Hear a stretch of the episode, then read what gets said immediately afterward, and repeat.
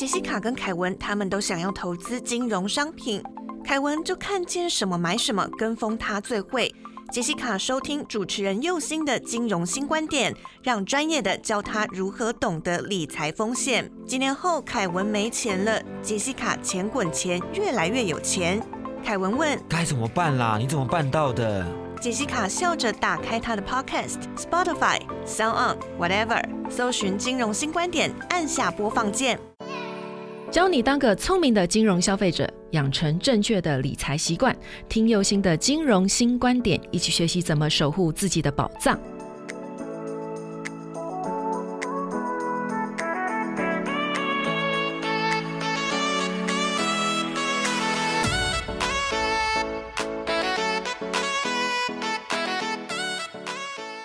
新出发，认识金融新观点。你现在收听到的是轻松电台 FM 九六点九。无论你是从 Sound、Spotify。Apple Podcast 听到金融新观点，请顺手帮我点订阅，才可以在第一时间知道节目的新动向。另外，本节目由轻松电台制作，每周六下午五点到六点，下载 APP Hi Channel，搜寻轻松电台，或是你调频道 FM 九六点九，基隆与部分大台北地区都可以收听到我的节目哦。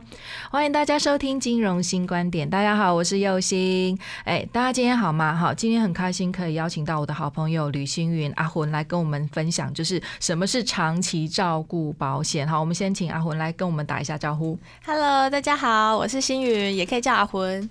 阿文呢，就是说哈，我觉得长期照护保险感觉上很重要，不过在台湾卖的时间其实不是很长嘛，对不对？是。好，呃，那所以大家对于这个险种有很多想象的空间，或者是不了解的地方哈，特别是在保险理赔这一块哈。那一般来讲，长期照顾保险保的是就是丧失自理生活的能力嘛，对不对？哈，那长期照顾保险会启动这个保险金给付的这一个判定的标。准在哪里呀？那长照险呢？其实我们的理赔必须要符合长期看护的状态下。嗯哼。那所以呢，我们就会比较常听到的，我不知道你有没有听过叫做巴氏量表。啊，有你要申请外劳的时候，一定要去 要去做的一个东西。对，这个这个，如果是有申请的话，其实一定会听过叫做巴士量表。所以，其实如果你要符合长期照护保险的状态下呢，你就得申请巴士量表。而且呢，保险公司就是有机会会请你去体检，而且并且会调阅你的病历。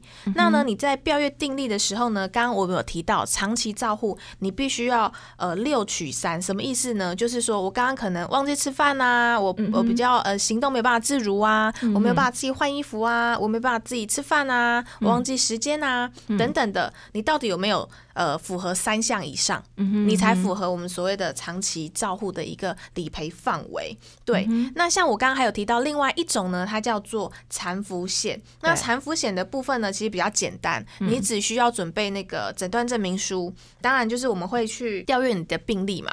那它就是有我们有一到十一期残的等级表，这个是。所有保险公司都一模一样的，不会因为你买 A 加比较宽，还是买 B 加比较严格，不会。它是一个政府有统一规定，你只要上网都可以找，它有一个残服的一个表，那你只要符合一到十一级，嗯嗯，其实就可以去理赔了。那我们就是从你的部位判定，医生会告诉你说你是可以生活自理，还是是否可以继续工作。那这两方面，医生就会去开立相关的一个证明，这样。哦，所以其实两种的保险其实是。不太相同的理赔标准嘛？是的，一个需要八十量表，对，可是另外一个就不需要了嘛？哈，那所以很简单的来讲，就是长期照顾保险就是按照你的生理的机能的部分，那是不是六取三？就是你刚才讲的那个哦，好几个漏漏等的项目，其实我我们的听众也不需要现在马上记得说哪六项，你其实你只要去买这个长期照顾保险的话，它上面的那个。项目就会丢出来了嘛，对不对？那你只要知道，就是说那六项里面六取三这样就好了，有一个口诀这样子，你知道。要符合标准就是这样子就好了哈。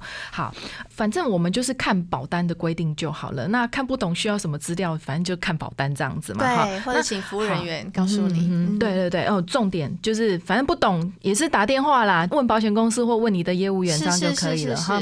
好，那既然讲到长期照顾保险哈，那当然也要提一下，就是我们政府的长照政策这一块哈，因为。看起来好像就是相辅相成的嗯哈。那阿混，这个长期照顾保险跟政府推动的长期照顾法、长期照顾保险有什么相同或者是不同的地方啊？嗯，好，因为像政府其实一直在呃建立很多完善的一个长照的制度，可能过去的一点零，现在已经二点零，甚至有嗯二点零的十年计划。所以其实长照啊，目前来讲是我们现在社会安全非常重要的一个问题。而且呢，为了满足就是未来庞大长照的需求，而且呢减轻很多家庭照顾的一个负担啊，像行政院已经有在一百零五年九月份的时候，其实已经有通过了长期照护十年计划的二点零版。那像我们已经一百零六年之后呢，其实已经上路了，所以其实它。增加了很多长照的一个服务的据点啊，还有很多提供长照的一些服务。那配合长照服务的单位呢，其实非常多的单位就是跟政府去做一些合作。所以呢，我们其实，在政府的地方啊或社区都有非常多的呃老人照护的一些机构。你有没有听过？可能呃老人可能也可以送便当到你家啊，啊或者是老人集中的一些老人会可以去一做一些管理。政府其实真的跟很多的邻里乡啊，其实都有很多的合作。嗯对，那他就是为了去预防啊，或者是失能照护啊的这些居家服务的团队，他为了去照顾整个台湾的一个呃民众的需求，这样。嗯哼哼。对，哦，其实我自己阿妈好像也用过这样子的一个，就是那时候呃，因为她都自己一个人独居在那个乡下嘛，好，那所以呃，我的表妹有帮她申请，就是那个照护人员，嗯。然后呃，可能一个礼拜来个两三次，帮她检查一下她的身体的状况啊，对。哈，然后关心一下她整个生活的情形，然后送个饭给阿妈吃这样子哈，那有点类似就是稍微关心一下，然后对。确定说她有没有就是发生事情或者是什么有没有需要帮忙的地方这样子哈。嗯那其实我觉得这样子的照顾还蛮好，而且其实不花很多钱呢、对就是只要缴一点钱，政府就会派人来帮你做协助。这个其实是一个蛮好的状况哈。嗯那当然在这样子一个政策底下哈，我们还是得要有一些其他的自己的防护网嘛，对不对？对，因为像呃政府的这个计划，其实它的服务对象就是六十五岁以上的失能老人，或者是五十以上的失智症的一个长者，他的哦照护，嗯哼因为我们已经从过去的五十一万人，一百零八年的时候已经增加到七十八万人左右了。哇所以其实有非常多的人民其实受到政府的一个照顾。嗯那如果你对于长照相关不知道去找谁的话，其实你可以打一九六六长照服务专线，都可以去问。哦，一九六六长照服务专线哦，哇，哎、其实还蛮好记的，一九六六一对九六六哈，嗯。哎、这这个地方就是我们可以去使用的一个资源哈。其实政府有很多的资源提供出来，这样子，那我们不见得就是说都不能用了，我们还是可以去问一下，说我们可不可以用这样子的一个资是源嘛？的是的。嗯哼，嗯。好，那呃，这真的是还蛮重要的哈。不过嗯。我们先休息一下，稍后我们再回到现场。您现在收听的是轻松广播电台 c h i l l x Radio。欢迎回到现场，阿混。从刚才你的说明里面哈，我们已经可以了解到，就是说未来台湾的老化的一个趋势哈。所以这个其实不是在吓大家哎哈、嗯我们社会的现在面临的状况就是这样子哈，而且世界的趋势变化也是这样子哦。所以大家要去想一想哈，怎么透过这些规划，让自己的老年生活更有品质，这是一个很重要的地方哦。对那保险只是其中的一个方式啦那我个人觉得啊，对大部分的消费者来讲是一个还蛮好的选择哈、嗯因为你只要缴少少的钱，然后你之后就可以有一些就是保障跟方式，然后至少它是以你的一个防护网之一嘛哈。不过问题来了哈。长期照护保险要买多少额度才够哦？这个也是大家常问的一个大在问的一个问题哦。阿魂，嗯要买多少才够啊？好，要买多少？其实每个人的状况其实不太相同的。嗯嗯嗯但是我觉得，如果你想要避免当需要有人照顾的时候呢，要有这个人可以帮你去处理很多大小事情啊，可能呃行动上的不方便啊、大小便等等，其实都是需要有人随时在侧的对意思，对对，哈嘿，哈。所以我觉得基本上是三到五万这个数字，因为呢，这个数字当我们生病没有办法自理的时候，或者是我自己没有办法煮三餐的时候，甚至你是二十四小时以上需要人家。陪你进出医院，或者你睡觉的时候都陪着你的话，嗯嗯嗯其实以嗯现在的条件，你请个人照护你，他的薪水你付他三万块，过不过分？嗯不会啊，其实我觉得这还算蛮便宜的，因为我我觉得说真的，就是照顾病人不是一件很容易的事情哈，特别就是。呃，我们不只是要帮这个宝宝把屎把尿哈，其实照顾如果高龄的生病的人的话，把屎把尿也是必要的，而且更不容易，因为对 baby 小小的一只，但是老人是大大的一只，你要翻我我有翻过病人，真的很不容易，你必须要很有那个方法哈。对啊，那个我我照顾过我阿公，嗯我真的觉得还真的不容易耶，所以。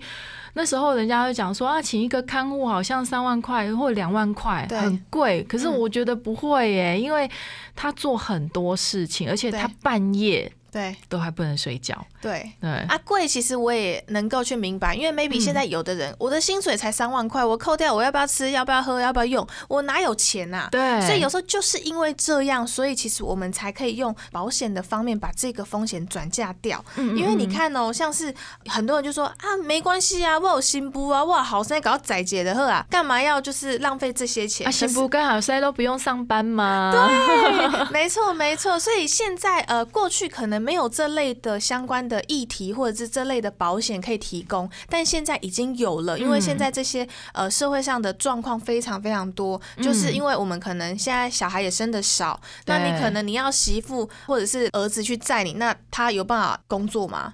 对是不是得请假？我一次两次可以，可是如果一个月需要长期呢？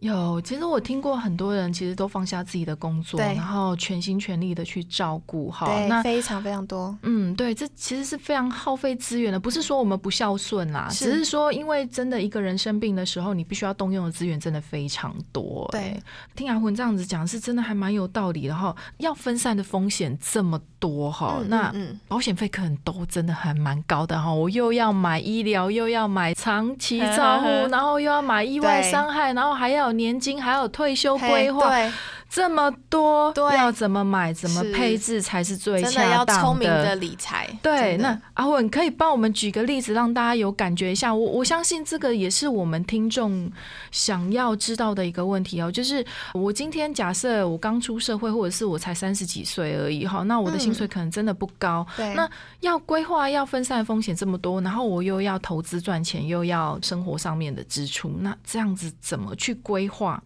这样子的一个保险，才能够就是让我好像真的有保障？嘿，好对，OK。那像我们的话，我们都会讲说，哎、我的额度应该要怎么买？那我都会建议三到五万。那这个数字其实怎么来呢？就是像是我们一般是不是举例，我有两个选择，一个嗯我如果需要照护的话，我要么就是请外劳自己照顾。对，但是如果可能我的家是很小的，我没有另外一个房间提供给呃外劳去照顾的话，我是不是剩养护中心？对，可以去选择。嗯所以其实基本上，不管是你选择养护中心也好，你选择外劳也好，其实这个都是三万块起跳的。哦所以你就可以依照你自己的能力，你自己去负担。说，哎、我我需要比较好的照护，因为我的生活条件跟品质比较好，那你当然你的选择的额度就要比较高一点点。那你觉得说，哎、没关系，我只要有光够这个三万块，其实可以贴补我家里很多的开销的话，其实你就至少基本买个三万块，其实就可以去弥补这些问题。因为我觉得就是养护中心，它有点像是大家群体生活的概念，对不对？对那外劳就是比较像客制化的照顾，它可以在家，你会比较自在。所以不管，因为有的人真的喜欢养护中心，但有的人就是喜欢外劳，所以其实各有所需。但是不管你选择哪一个的话，其实它都是需要有一定的负担的，对吧我？我不知道，就是说我们这个 age 的到底是怎么想哈？是那但是我们的爸妈应该是普遍不想要去养护中心的，因为他会觉得好像被子女给遗弃了哈。那所以其实，哎、有钱的话，请外劳在自己的家里面，这个是我想大部分的爸妈都是可以接受的。是的，是的。哦，所以阿文，那如果说就是举例，哎、如果今天是一个三十五岁的年轻人，好，嗯那年收入可能哈，我们讲他是比较比较 OK 的，可能年收入有八十万哈。好。那这样子的话，那怎么买会比较好一点呢？嗯好，一般的话，呃，像大概三十五岁左右，一般收入如果有八十万，我在猜他嗯可能过去父母也好，或他自己也好，基本嗯上应该都会有平均花到六到十万左右，他去买一个所谓的医疗险啊，还是寿险啊、储蓄险等等，夯不啷当的，至少都会有六万块以上，啊、这合理吧？我我也碰过那个什么都没有哦，的，当然当然，但是我举例的是说，如果假设它是一个八十万，那因为现在买保险其实它是一个很普及化的，对。你可能有一出生，可能父母就会知道说，哎、我应该要帮小 baby 买一个保险来去保障他，让他平平安安的长大，对吧？嗯哼所以如果以一个三十五岁，如果他是正常的状况下，他是有买保险的话，嗯一般呃花个六万块，我觉得那是很正常，我没有故意讲的很高，因为很高的那当然怎么比都比不完。对。对，那我举例说，如果他花了六万块的话，那他如何再花多的钱再去买一个长照？大家会想说很贵吧？对，那我举个例子来讲，如果以三十五岁，那在我们公司的话，两万块的话，他平均一个月他大概是三千五百一十五块。两万块的是理赔理赔额度吗？哦，对就是一个月给你两两万块块这样子，对，就是补贴的话，你你只需要大概一天差不多一百一十七块左右而已，你就可以把哦一百一十七块把这个风险转嫁给保险公司。哦，少喝一杯。星星巴克哦，星巴克太贵了。对 那你可以买，如果少喝一杯星巴克的话，应该可以买到更好的。对，应该是可能我们的一些饮食习惯什么，如果少做一些就是手摇杯少喝两杯对少少少喝两杯，其实就哎、现在手摇杯有的要八十块、九十块呢。哇塞，真的。对啊，对啊。嗯哼，所以其实实有的时候你每天会帮自己就是用一一百一十七块你转嫁掉的话，其实对我们的家庭跟生活来讲，其实会相对安全很多。因为你也可以说我不这么做，那当风险发生的时候，他不会挑你有钱还是没钱的时间，把这个风险降降临在我们身边，对吧？嗯对，所以其实你透过少少的钱的话，以三十几岁，其实我觉得它不是一个很夸张的数字，嗯一个月大概你花你三千五，哎，对，那你可以把这个我未来需要看护的费用，你就是直接转嫁给保险公司，那三不是千三千五换两万块，其实还蛮值得的。对啊，，而且是终身啊，嗯，一辈子的保障啊，哦我可能缴满二十年，我一辈子就不用缴了耶。哎，真的。哦，那所以呃，那可是也不一定要买终身的吧？这种有定期的吗？有啊有啊，当然也有定期啊。那比方说，呃，哎，我四十岁之后我才想要来买的话呢，其实嗯也有不是定期的状况。像如果以四十岁来讲的话，终身大概是两千五左右。但如果说以定期来讲的话呢，嗯它大概一个月大概三百五十块而已。嗯哼嗯哼，对，哦，那那其实也还好哎。是啊是啊，对啊，所以不需要花太多的钱，因为我觉得重点在于就是说你的风险分散这一个部分，你是是不需要投入大量的资金来去做风险分散的事情嘛。嗯好，那像这样子的东西，如果说哎、其实不用花自己太多的脑筋，或者是说不用花自己太多的预算去做风险规划的话，那其实是一个很好的选择。当然所以啦，这样子我我们总结上来说啦，其实我们并不是要按照死板板的知识的想法去规划我们自己的保险嘛，其实很有弹性的。它有很多弹性跟配置。那依照你的一个经济状况或目前的需求，对，嗯嗯不管是几百块也好，几千块也好，其实它真的都是不无小补。因为真的当发生这些事情的时候，那个不是几千块或几百块可以解决的，那真的都是五万块啊，还是甚至有的真的很贵。哦，哦，有我我其实其实有。之前有听过，就是贵族式的养生有村，有。像什么有长插、插有有 对，没错，他们那个真的是超贵的，的。还不是一般普通人能够住得起当然哈。当然。那所以我们其实也是让我们年轻人啦，哈、嗯。就是我们的听众啊，你在风险规划这些同时，你其实另外也想要想着一件事情，就是你要怎么样增加你自己的能力，增加自己赚钱的能力，哈，就是说这个在某个程度上面，就是要让自己有好的生活品质。对。好，那这个东西就要看你自己怎么想，而不是死板板的去想着啊，我只有三万块薪水，我该怎么办？对那你其实你可以更努力的工作，或者是增加自己的技能的时候，去赚更多的钱，那你就不会担心，就是说啊，我要分散这样子的风险对。而且我都会建议要阶段性完成。假设哎，我可能只有两万八还是三万，那你就暂时先选择说，哎，我可以买个就是定期的一个状况去保护我现在的当下。嗯，也许两年，也许五年内。因为未来五年内你绝对会升迁，或者是你的能力更好的时候，你的收入相对就会提高。没错，那你就可以去做不同的选择。嗯，阿辉有讲到一个重点哦，就是你对你自己有期许的时候，你你会更有这个动力可以往上去。就是你怎么会预期，就是说你五年之后还领三万块的薪水呢？是的是你会当然会希望自己可以嗯再领更好的薪水。对好，所以 promote 这样子的一个状况一定是会发生的，所以你要给你自己有一个这样子 push 的动力哈。那我想啦，我们今天举这个例子，不是要大家就只能照着做哈，而是提供一些想法跟方法让你去参考哈。那如果你真的不知道怎么去了解哦，至少可以从今天阿魂的专业的解说里面，可以得到一些比较参考的方式哈。那我们谢谢阿魂今天带来给我们这些长照的资讯哦。那虽然时间很短，但是我希望大家听到之后都能够有一些收获哈。那节目的最后，我们再请阿魂来跟我们听众自我介绍一下。嘿，各位观众，大家好。那大家都会叫我阿魂。那我的名字叫做吕双口吕，欣赏的欣，那蓝天白云的云在一个草字头，所以大家都会叫我星云这样。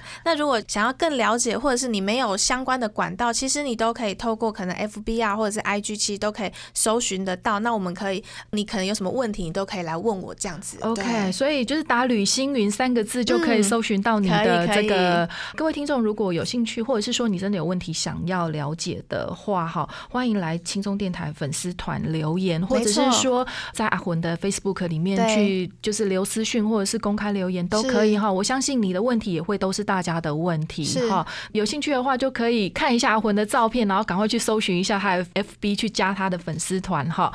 欢迎你跟佑星一起重新出发，认识金融新观点。记得订阅本节目，你可以从 s o u n d Apple Podcast 还是 Spotify 收听到金融新观点。请跟着佑星从最细微的地方建立正确的金融观念及行为。另外，如果你是透过广播收听到佑星我的节目，记得脸书搜寻轻松电台并按赞，随时追踪节目新动向。